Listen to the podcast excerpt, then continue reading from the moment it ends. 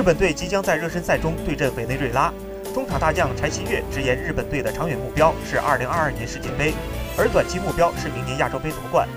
据了解，他本赛季在西甲赫塔费队至今只踢了两场西甲和一场国王杯，但日本队主教练依然信任他。这次日本队名单中的南野拓实、唐安绿和中岛祥哉都有希望在即将到来的冬季转会窗加盟欧洲五大联赛球队。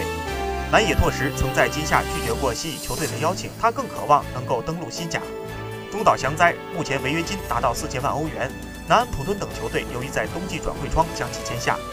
至于超级新星唐安绿，甚至得到了尤文图斯等。